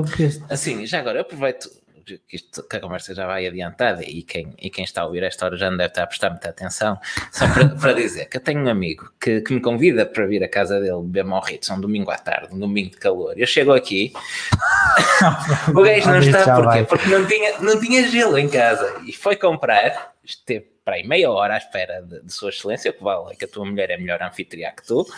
Um, então estava eu e a, e a, minha, a minha mulher. A tua também, esposa. Estávamos aqui, os três na conversa. Aí, passar para aí meia hora, aparece o gajo a casa. Não encontrei gelo à venda, não sabe onde é que se vende gelo. É... O problema do chassis do, do Esteban Ocon parece que uh, está resolvido. Uh, achas que sim? Pá, ele pelo menos disse que já esteve no ritmo, uh, disse que esteve muito mais próximo do, do Fernando Alonso. O Alonso terminou em sétimo, terminou em nono. Sim, sim, ao menos tivemos um Ocon de regresso aos pontos que tem andado de costas voltadas nos últimos tempos. E os dois Alpine nos pontos não é nada mal para, para a luta ali do, do, do terceiro, do terceiro campeonato. É, já são três campeonatos? Já são três. Tens o, o campeonato da Mercedes e da Red Bull, tens o da Ferrari e da McLaren e tens o da Aston, AlphaTauri e Alpine. Está bem. E entre os dois ficou uh, Lance Stroll, e acho que temos que deixar pelo menos aqui uma palavrinha ao Lance Stroll. Primeiro porque ele se assustou com o helicóptero. Exato. Não sei se, eh, se ainda não viram, podem eh, procurar no YouTube da, da Fórmula 1, no, no vídeo dos Best, Best Radios, os meus rádios, não é? Team Radio, sim. em que o, Lance Stroll se queixa do, do helicóptero estar a, a voar a baixa altitude. E a causar interferências, e a causar interferências no carro. Mas e ainda de facto nota-se, nota-se fisicamente que há ali uma perturbação eh, quando o, o Lance Stroll se aproxima da curva. De 14 para oitavo. Não, foi, foi, uma, foi boa uma, uma, boa corrida. Uh, já o Sebastian Vettel foi uma, uma corrida para, para esquecer. Já agora 14 vindo da, da sprint, porque ele parte 15 para a qualificação. Ele ganhou um lugar com a desistência de Sérgio Pérez. Sim, sim, sim. sim. Não teve muito bem no sábado, uh, na sexta e no sábado, sim. o Stroll, mas depois compensou no domingo. No domingo compensou. Sim, Vettel fez uma corrida absolutamente para esquecer. Ele que voltou, uh, que, que, nos deu um flashback dos seus últimos tempos com a Ferrari um, e faz ali uma, zebina, uma logo na primeira volta, também sem, sem interferência de ninguém. É um, um erro de, de Vettel e depois parece que a corrida dele acabou aí. É, depois eles acabam por uh, retirar o carro, acredito que se calhar até para, para reparar coisas e tal. Sim, o pretexto para, foi, pensar já na Hungria. sobre aquecimento, mas claramente Vettel não, não esteve em pista na, no domingo. Não, a partir do momento que fez o peão, e ele, ele até não, não tinha começado mal a, a corrida. Foi pena porque se calhar tinha-nos dado ali uma luta um bocadinho mais interessante com o, com o Fernando Alonso. Depois vemos Fernando Alonso com o Sebastian Vettel, é sempre, sim, sim, sim. É sempre bom. E né? Vettel até está, até está, ao contrário do Stroll, eles têm um fim de semana espelhado. Vettel uh, qualifica bem, vai a Q3, Stroll uh, fica em último da, da Q2. Um, o Vettel consegue manter, até, até ganha dois lugares, ele uh, parte do oitavo para a corrida de domingo, mas depois comete aquele erro logo na primeira volta e a corrida dele termina aí. Sim, acaba aí eh, completamente. Mais, Diogo? Olha, queria falar da corrida do, do Sérgio Pérez. Qual, qual corrida? Do fim de semana do, do Sérgio Pérez, porque eu quanto mais olho para estes dados, mais difícil, mais difícil de perceber uh, eu acho isto, porque vou começar por sábado. Um, Pérez uh, estraga o domingo logo no sábado com um erro grosseiro na, na, na não corrida de qualificação. Pérez tinha até tinha, não tinha qualificado muito mal, ele foi quinto, sendo que seria esperado que qualificasse um dos quatro primeiros lugares. Apenas Charles Leclerc, que uma vez mais faz um fim de semana fabuloso, qualifica entre ele. Um, entre Pérez e os, os dois Mercedes e o Red Bull de Max. Um, ele um, depois na sprint comete um erro tam, uh, atacar o Norris, né? atacar Norris, que entretanto lhe ganha a posição também e, e, e, acaba por, por desistir. A Red Bull retira o carro para fazer alterações para a corrida de, de domingo. E depois a Red Bull faz uh, no domingo. A Red Bull, para mim, faz uma tática absolutamente incompreensível. Eu aqui não critico a corrida de domingo do, do Pérez, porque uh, a tá, não, não consigo entender esta tática. Pérez foi o único a partir de, de, de dois. Sim, uma das coisas boas já agora, diga-se que, de, que a Sprint Qualifying trouxe foi que a escolha de pneus para o domingo foi livre. E toda a gente optou por partir de médios, exceto Sérgio Pérez, que parte com o composto, com o composto mais duro. E a parte, até aqui tudo bem, faz sentido, um stint mais longo para tentar ganhar o máximo de posições em pista possível, até parar para fazer um último stint com o carro mais leve e com pneus médios. Até aqui tudo faz sentido.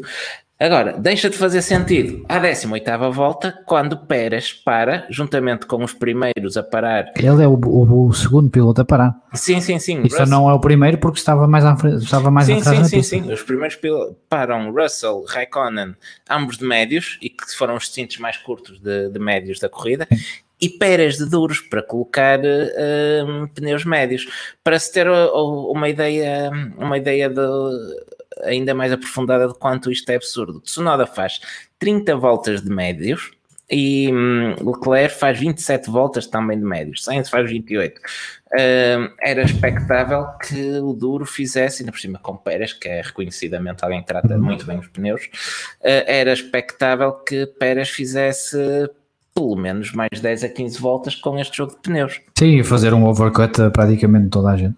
Sim, sim, sim. E depois só isso não aconteceu, não percebi muito bem. Eu acredito que tenha sido uh, pelo blistering, ainda que parece-me que fazer esta, não, não, sei se não teria sido melhor à, à Red Bull esperar que o, que o blistering desaparecesse. Uh, mas é verdade que o, uh, o, o Pérez chegou ao, ao Gasly e parece que, que, estagnou, não conseguiu voltar a, não conseguiu passar o Gasly, teve muito tempo atrás do Gasly, não sei se depois o terão parado para tentar fazer um undercut ao Gasly ou se tinham de facto demasiado blistering nos duros. Eh, e depois eh, chegam à volta 38? 38 e, e voltam a pará-lo, não é? Para, Sim, mas, mas isso para médios não, outra isso, vez. Isso já não me surpreende a partir do momento em que pois é, param aquela volta. Nunca, nunca, podia ser para chegar ao fim. E hum, Pérez está em décimo, se não estou em erro, mas com os três carros à frente próximos entre si. Ele tinha o sétimo lugar ao alcance, claro que tinha uma coisa é, é tê-lo ao alcance, outra é consumar as claro, ultrapassagens, claro. mas não era descabido acreditar que Pérez poderia lá chegar. Um, ele para, consegue recuperar, está novamente em décimo, ele próprio diz que teria o sétimo lugar ao alcance, uh, embora eu, a ideia que eu tenho é que estava mais longe ainda, porque apenas tinham passado 10 voltas nesta fase. Um, ehm, ele no segundo stint de médios um, ehm, estava novamente em décimo lugar com um ponto, mas a Red Bull decide sacrificar esse ponto. E os eventuais mais dois ou três pontos que ele pudesse conquistar para pará-lo novamente, fazer uma terceira paragem para colocar pneus macios e tirar o ponto da volta mais rápida a Lewis Hamilton. Sim, porque é mesmo só isso, é só retirar o ponto da volta mais rápida ao, ao Hamilton. Eu compreendo que um campeonato se pode decidir por um ponto e se calhar, se calhar vamos chegar ao final do campeonato, o Max Verstappen ganha por um ponto e, é, e vamos falar, lembram-se quando o Max Verstappen em Silverstone uh, o, o Sérgio Pérez em Silverstone roubou a volta mais rápida Está aqui o resultado. Uh, pá, não sei se, e aqui acredito que, que ambas as equipas estão a pensar assim, tanto a Mercedes como a Red Bull, é que estão a pensar no campeonato de pilotos e o campeonato de construtores. Se vier, veio, se não vier. Eu, eu, já disse aqui, volto a dizer, eu acho que o campeonato de construtores importa mais à Mercedes, que é um construtor de automóveis, do que, do que Red Bull. Que o foco principal da Red Bull é claramente, e a prioridade, sem dúvida nenhuma, que é o título de Max Verstappen. Um, mas não acredito que nenhuma delas queira, queira hum, deitar fora o campeonato de construtores. E em relação ao, ao, acidente entre Pérez e Kimi Raikkonen? Um acidente de corrida, dois pilotos a luta por posição em pista, há um toque, não há, aqui nem, a semana passada claramente foi uma desatenção de Kimi, eh, óbvia e ele, ele próprio reconhece, portanto aqui acho que não há, que não há grandes dúvidas que são dois pilotos a lutar por posição em pista, há um pequeno contacto, mas nada. Mas sabes que me surpreendeu não ter havido uma penalização? Porque tem havido penalização. Por tudo. Epá, mas isto sempre aconteceu, sempre houve lutas em pista, sempre houve toques. Hum, e não, não se vai, acho que não faz sentido penalizar. Eu só penalizava erros grosseiros ou manobras claras de antidesportivismo, uhum. um, porque faz parte. Os acidentes e os toques fazem parte do automobilismo. Um, se não proíbe-se. Proíbe o automobilismo faz-se hum, corridas de contrarrelógio apenas, como faz-se rallies. Faz rally. É um, é um bom ponto de vista. Uh, Tsunoda uh, depois acabou por cair nos pontos. Acho que ele ainda não percebeu muito bem como é que aquilo aconteceu, mas é ele verdade, aos é pontos. Verdade. Até porque o seu colega de equipa teve um furo. Tínhamos de ter qualquer coisinha ali de. Se calhar apanhou detritos. Uh, aqui acredito, aqui acredito que tenha apanhado detritos. E, Mas é, é engraçado que não vimos uma única imagem de Gasly furado preservar a imagem. Não vimos é comentários, eu sou pelos comentários que ele tinha furado, porque não vimos a, durante a transmissão. É marketing. É marketing. Alguém recebeu o cheque este mês. Sim, sem dúvida. Um, e depois. Já, já, agora, ainda. ainda um, um, eh, ainda a propósito do ponto de, do Sérgio Pérez, da volta mais rápida, Pedro Cunha chama a atenção para, um, para, um, para uma coisa interessante e que faz sentido realmente. A diferença entre ganhar o ponto pelo décimo lugar e tirar ponto ao Hamilton é o mesmo para o campeonato dos construtores. A Red Bull não perde pontos diretamente para a Mercedes por isso, e é verdade. Tendo em conta se formos considerar que o, que o Pérez não ia recuperar mais nenhuma posição. Sim, mas vamos supor que eles estavam empatados. Uh, imagina, quase mandava a televisão. Não partas a casa. Imagina uma situação, as duas equipas com 100 pontos. Mercedes faz 101 pelo ponto da volta mais rápida. Red Bull faz 101 pelo ponto de Pérez. Ao, não, ao abdicar do ponto de Pérez para roubar o ponto à, Red, à Mercedes, ficam ambas com 100. Ou seja, o saldo de pontos é, é neutro. Por isso a Red Bull acaba por não, ao contrário do que eu estava a dizer, e é muito bem notado, não sacrifica pontos para o, para o Mundial de Construtores na luta com a Mercedes. Naquele momento não. Sim. Mas se ele ultrapassa mais um carro, sim. Sim, sim, sim, exatamente. Na possibilidade de ele chegar ao sétimo lugar, aí sim sim. Já, já, estão, uh, já estão a sacrificar. É, é verdade, verdade. Mas o, o, que eu queria até, até destacar nem era isso, era. Epá, eu não, não concordo minimamente que por alguém estar fora do top 10 que não leve ponto da volta mais rápida. Faz a volta mais rápida, ganha um ponto, ponto final. Ou não há ponto para a volta mais rápida. Eu gosto mais dessa. É, faz sentido. Eu gosto mais dessa, não haver ponto. Não haver ponto. Também, eu não gosto, não morro de amor pela regra, mas se existe, pá, acho que não faz sentido estar limitado pela posição em pista, porque pelos, se a ideia é evitar que um de trás pare para... Hum, para meter pneus e fazer a volta mais rápida, pá, isso não isso tem acontecido tem dentro acontecido. do top 10 não, não, é, não é por aí. Um, último o ponto que temos aqui para falarmos é a, a corrida de George Russell eh, outra vez muito pertinho mas continuamos a ter que pagar a subscrição do bot. Exato.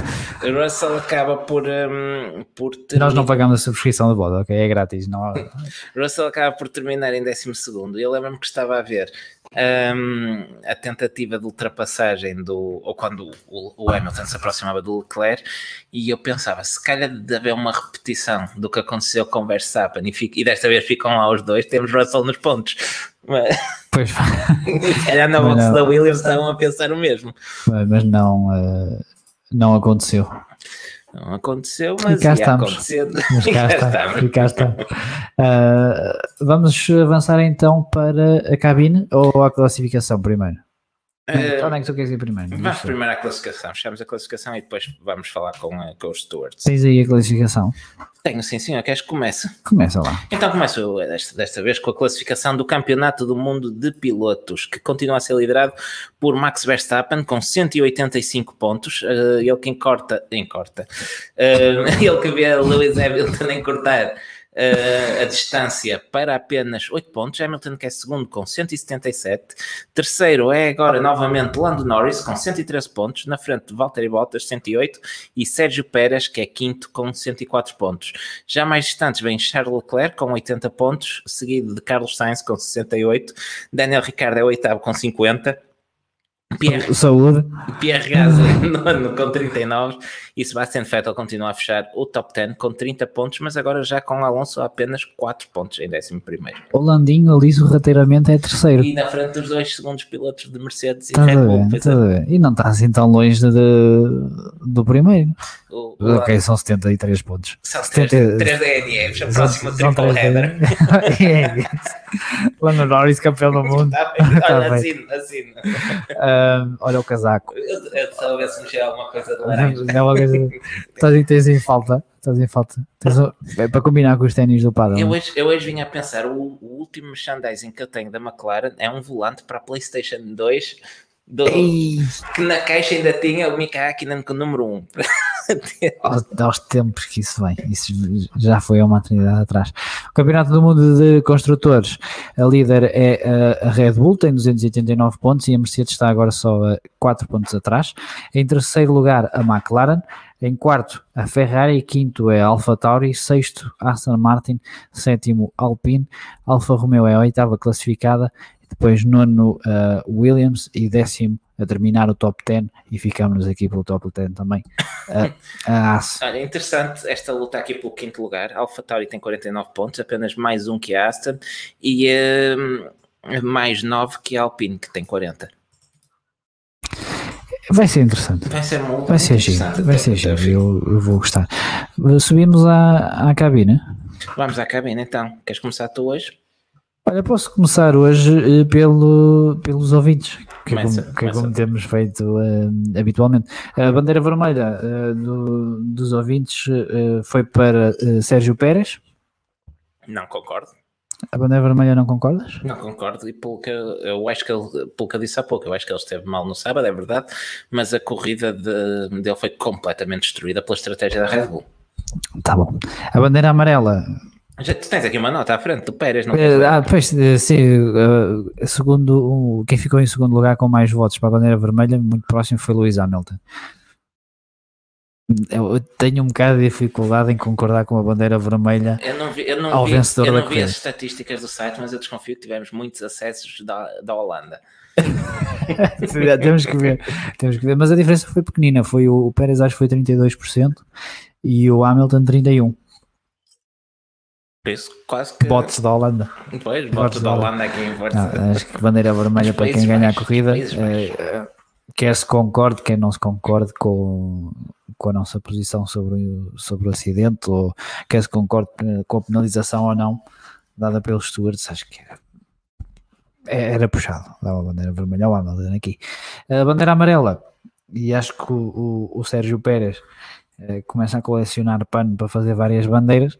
Está uma bandeira muito maior. Está com uma bandeira de Espanha. É, já, já no, no, no, último podcast foi bandeira vermelha e amarela para ele. Também, também. E aqui também. voltou a ser bandeira vermelha e amarela o senhor para, é mexicano, não é espanhol. É isso, tem que lhe dar agora uma, uma verde. uma verde. E, e se calhar temos que pôr aqui uma bandeira ele branca. Deixa, deixa o amarelo ao sol.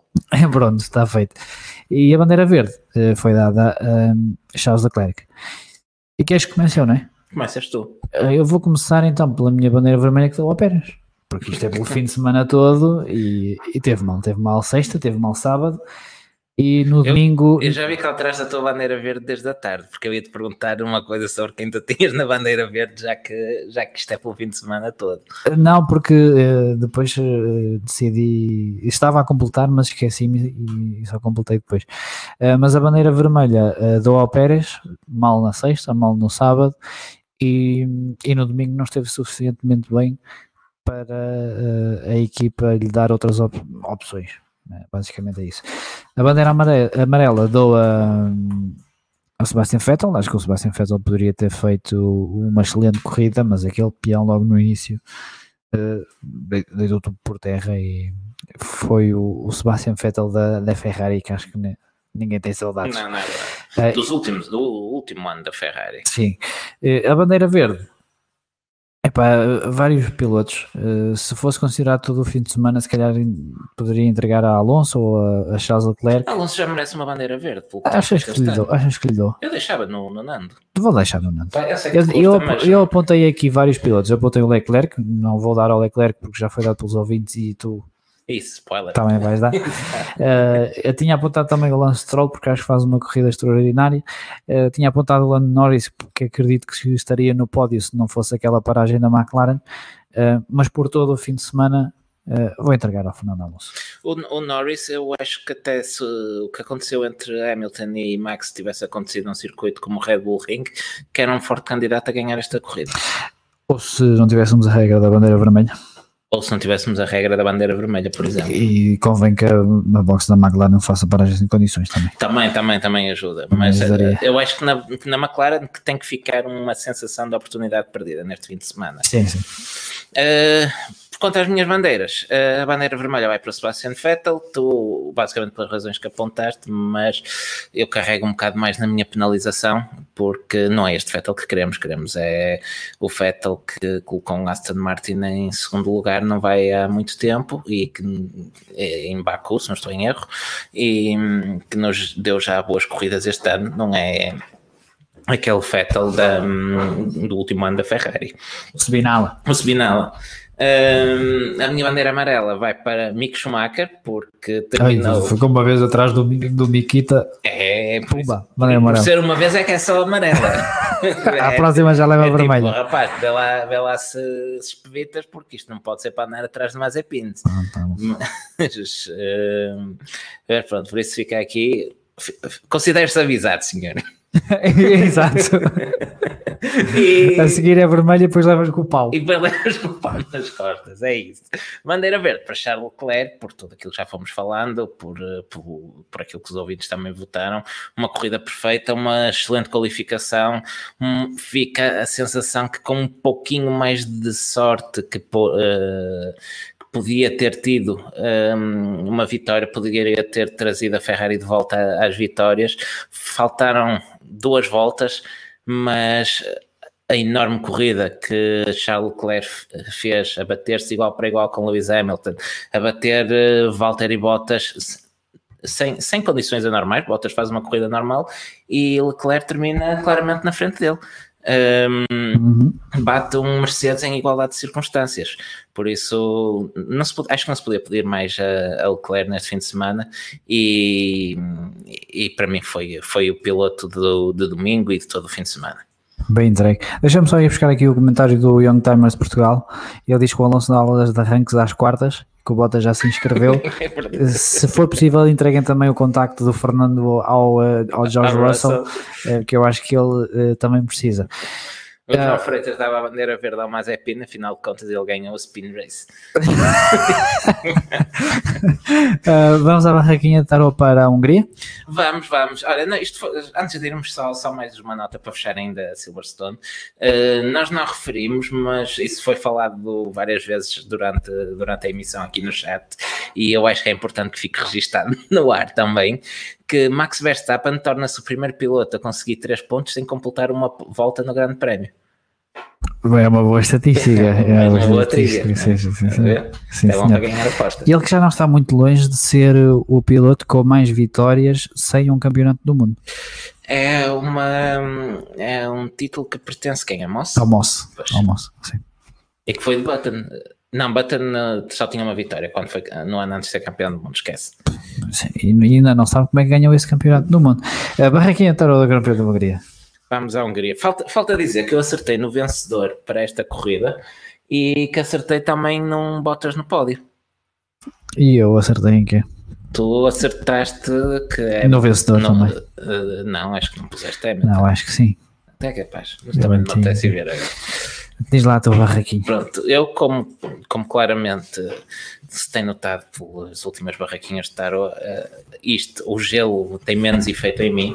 Um, e eu acho que na Hungria, apesar de ser um circuito claramente de Hamilton, que já venceu, onde ele já venceu por sete vezes, Uh, acho que vai ser o circuito também que vai trazer a desforra da Red Bull e vai ser com dobradinha. Verstappen, seguido de Sérgio Pérez e, e Hamilton fica com uh, o prémio de consolação, fica com o terceiro lugar. Olha, eu vou também apostar numa dobradinha da Red Bull, mas com os pilotos invertidos. Claro, João, claro, claro que sim. Queres que eu explique? Quer, não queres pôr o Russell no pódio também? Não, hoje, hoje não. Eh, se bem que teve quase a resultar, né? Claro que sim. Teve quase a resultar. A próxima vez, se ele não pontuar na Hungria, o meu próximo tarô vai ser com o Russell em primeiro. Continua, continua lá para fecharmos isto que amanhã acordo cedo. Queres que explique ou, ou digo não, só? Não, não, é, dobradinha da Red Bull com o Pérez em primeiro, mas acaba 9 segundos atrás do Verstappen em pista. Verstappen é penalizado. E has de reparar que eu não meti o Hamilton no pódio. Porque o Verstappen. Agora deduz tu. Deduz tu com. Norris em terceiro. Na a Red, a Red Bull até eh, detona o motor do Pérez à, à, distância, se for preciso. Isso nunca na vida pode acontecer. Verás, verás que não é bem assim. Olha, ficamos sem câmara. Ficamos sem câmara, também não se perde nada. Ficamos sem câmara, o que não deixa de ser. O que deixa de ser... aí o teu fundo de ecrã. Então, sim, vou partilhar uma ecrã. Pronto, entretanto, uh, apenas uma, enquanto o João arranja o que ele estragou, apenas uma nota para dizer que este fim de semana tivemos 15 corridas de Fórmula 2, outra vez. Na, Uh, na, na, Sprint Race 1 venceu Robert Schwarzman, Robert seguido de Yuri Vips e Christian Lundgaard. A segunda corrida sprint do fim de semana foi para uh, Verscho, isto lê-se assim. Seguido, uh. Verscho é não faço a mínima ideia. Seguido de Marcus Armstrong e uh, Danny Ticktum que conseguiu assim mais um pódio. Ele que voltaria ao pódio na Feature Race, a corrida principal do fim de semana, uma corrida que foi vencida por Guanizu, Uh, ele que era líder à entrada de, do Grande Prémio de Inglaterra, seguido uma vez mais de Danny Tickton e Oscar Piastri, uh, uma vez mais a conseguir um pódio. Piastri que é líder, não é? Piastri que sai líder da, da Grã-Bretanha Uh, com 5 pontos de avanço para Guanizu. Piastri, que uh, recorde-se que é rookie. É, ele foi campeão de Fórmula. Uh, o que é que é antes da Fórmula 3? É, Fórmula 3 é Regional, 3. não é? Não, não, foi mesmo da. Ele foi campeão da Fórmula 3, mas antes de ser campeão da Fórmula 3, ele já tinha sido campeão. Fórmula Renault Eurocup em 2019. Um, o Piastri tem liderado todos os campeonatos por onde tem passado. Em 2017 fez a Fórmula 4 britânica, onde foi segundo. Depois passou para a Fórmula Renault Eurocup, eh, onde no ano de rookie foi o oitavo classificado. E dominou uh, completamente a sua temporada, a sua segunda temporada, com um, um três, seis, sete vitórias em 20 corridas no ano seguinte deu salto para a Fórmula 3 da FIA, onde com a Prema venceu como rookie e agora ainda na Prema continua, já lidera também o seu ano de estreia na Fórmula 2. Eu diria que, hum, que Piastri é um sério candidato a subir à Fórmula 1 no próximo ano. Sim, eh, até porque, até porque se ele ganhar tem que sair da Fórmula 2. Sim, não pode repetir a Fórmula não pode 2. Repetir. Uh, e, e se ganhar, ou vai para a Fórmula 1 ou tem que ser despachado para outro sítio qualquer. Pois. Fora do circo. Fora do circo, já falamos de, do EC, mas não deixa de ser um bom pretexto para lembrar uma vez mais que Filipe Albuquerque venceu a LMP2 em. Eu não, sei se, não sei se podes dizer venceu, se tens que dizer dominou. Dominou, se calhar é mais correto. Uh, mas damos então um saltinho muito rápido ao Mundial de Rallys, só para referir que Caleb Vampera vence e torna-se assim o piloto mais novo de sempre a vencer uma prova do Mundial de Rallys com apenas 20 anos, 20 anos e uns meses e dias, é ver no Twitter que a gente escreveu para lá na altura. O anterior detentor do recorde era Yari Matilatvala com 22 anos e 313 dias, fazer as contas, lá está. Uh, Robin Pera que vence então na frente de Craig Breen e Thierry Neuville a fechar a fechar o pódio.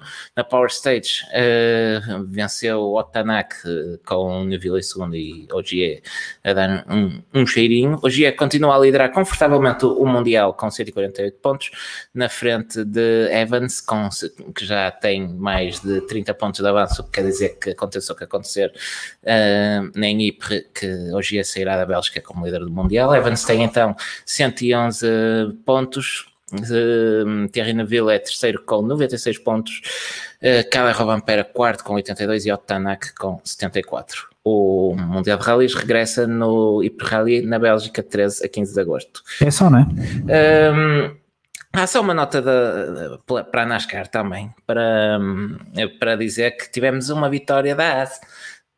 Nem tudo é mau. Nem tudo é mau. Nem tudo é mau. Uh, Ari Almirola vence para a Stuart Haas em New Hampshire e hum, a sua primeira vitória desde 2018 e terceira na, na carreira, uma corrida que ficou encurtada pela chuva porque teve interrompida e já, já era noite e não havia iluminação e a corrida tinha mais que valia, acabar mais, valia acabar. mais cedo. Uh, para dizer apenas que hum, próximo fim de semana será relativamente calmo. MotoGP só regressa ao 8 de agosto. A indicar também só, só em agosto. Teremos apenas Fórmula E e o Mundial de Rallycross na Califórnia. Eh, na Califórnia, na Catalunha. Isto agora já vai adiantar. É o gelo, eu disse. É o, gelo. o gelo faz mal a um gajo, Temos que é, cortar no gelo. Olha, e ainda, e para finalizar então, apenas um, pego nesta nota do João, que o João Paulo Ramos nos deixa no, no chat, que o recorde anterior de piloto mais novo antes de Latval era de outro finlandês, um senhor chamado Ari Vatanen. Pronto, da nossa parte acho que está tudo. É isso. É isto, conseguimos ficar a mais de duas horas. Já temos aqui a câmara outra vez. Já temos cá, pronto, para acabar, para as despedidas. Uh, sim, ficamos abaixo das duas horas, curiosamente. Uh, era um incidente simples de corrida, era fácil de, eh, de averiguar. O Diogo voltou a vestir o casaco, Está porque de facto está aqui um frio. Está frio? Um frio inacreditável. GP2 Engine. Acho que é o que diz. É, mais ou menos. Mostra lá, mostra, uh, só para quem está a ver no, uh, no YouTube e para terminarmos isto, Diogo, mostra o que diz na outra manga. Pirelli. É isso? Pirelli. Diz Pirelli e o Diogo anda com um casaco uh, que diz Pirelli. Bom, muito obrigado a todos que nos fizeram uh, companhia. Estejam, como é óbvio, à vontade para discordar de, de nós sobre o, o, tema principal desta, desta semana. A ultrapassagem uh, do Mazepin. A ultrapassagem do Mazepin. Uh, mas, por favor, se vão insultar, insultem só o Diogo, que eu sou mais sensível. Está bem. Nada contra, é isso. Mas não se chateiem que não vale, não vale a pena. Sim, e não se esqueçam é... que ao fim do dia isto é só uma corrida e que, e que uh, amanhã. Nos, e que ninguém nos paga avanças. É... Ainda, tem, ainda temos que ser nós a pagar pelo, pelo merchandising, por isso é que não pois vale mesmo a pena. Realmente uh, fomos acusados de ser uh, avançados da, da Mercedes e tu apareces aqui com um casaco da Red Bull. Isto para dizer que há Mercedes que não recebemos o cheque. É assim. É assim se paga. É assim se paga. Esta nota terminamos uh, o podcast para esta semana. Para a semana há mais, é um rádio, fazemos o radio check, habitual sim, entre. Check. Temos que perguntar ao Henrique sobre o que é que há vi. É verdade, estamos, tá, estamos a falhar com isso. isso. Pronto, para a semana há de haver qualquer coisa, para a segunda, terça-feira, e depois voltamos após a Hungria, então, com o formato habitual. Até para a semana. Estiveram connosco em direto em podcast, muito obrigado e até para a semana. É, agora fazemos isto bem, é? A despedir-nos e a começar? Pá, se é para vestir o casaco, quando visto o casaco é para fazer as coisas como deve ser. Muito bem. Até para a semana e obrigado. Até para a semana.